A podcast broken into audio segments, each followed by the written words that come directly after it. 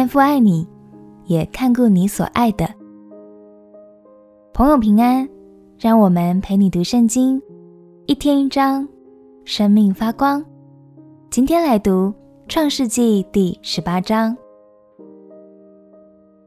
你和上帝是好朋友吗？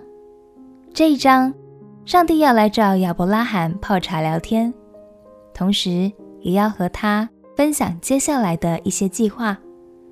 而我们也将看到亚伯拉罕对上帝的认识，不只在于祝福和好处，他更认识上帝的怜悯哦。让我们一起来读《创世纪》第十八章。《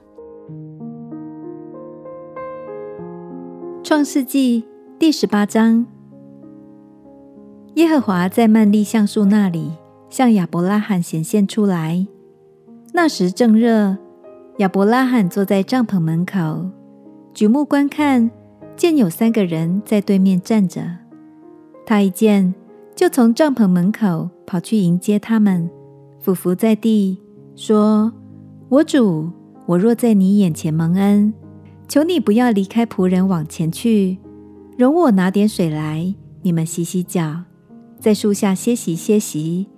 我再拿一点饼来，你们可以加添心力，然后往前去。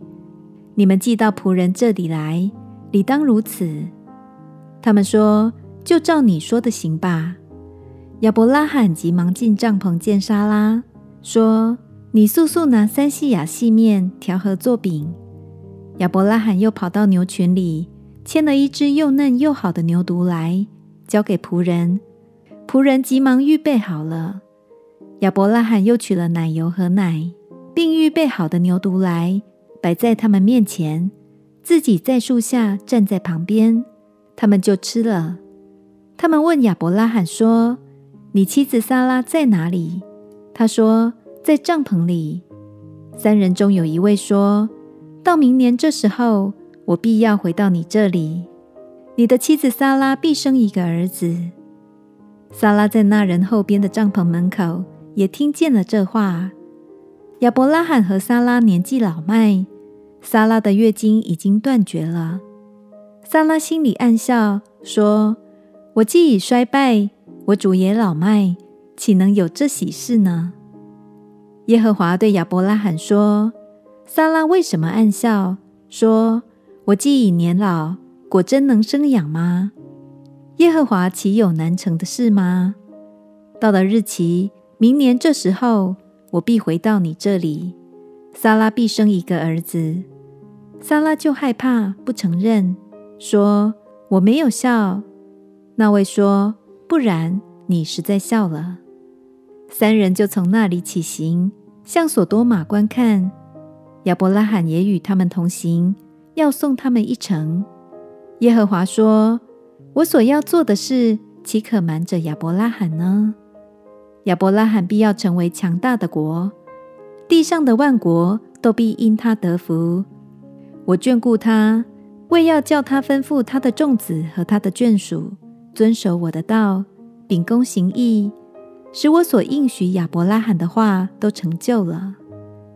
耶和华说：“所多玛和蛾摩拉的罪恶甚重，声闻于我。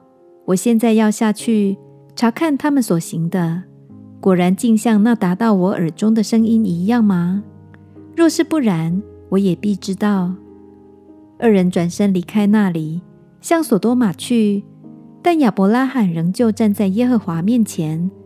亚伯拉罕近前来说：“无论善恶，你都要剿灭吗？假若那城里有五十个义人，你还剿灭那地方吗？不为城里这五十个义人饶恕其中的人吗？将义人与恶人同杀，将义人与恶人一样看待，这断不是你所行的。审判全地的主。”岂不行公义吗？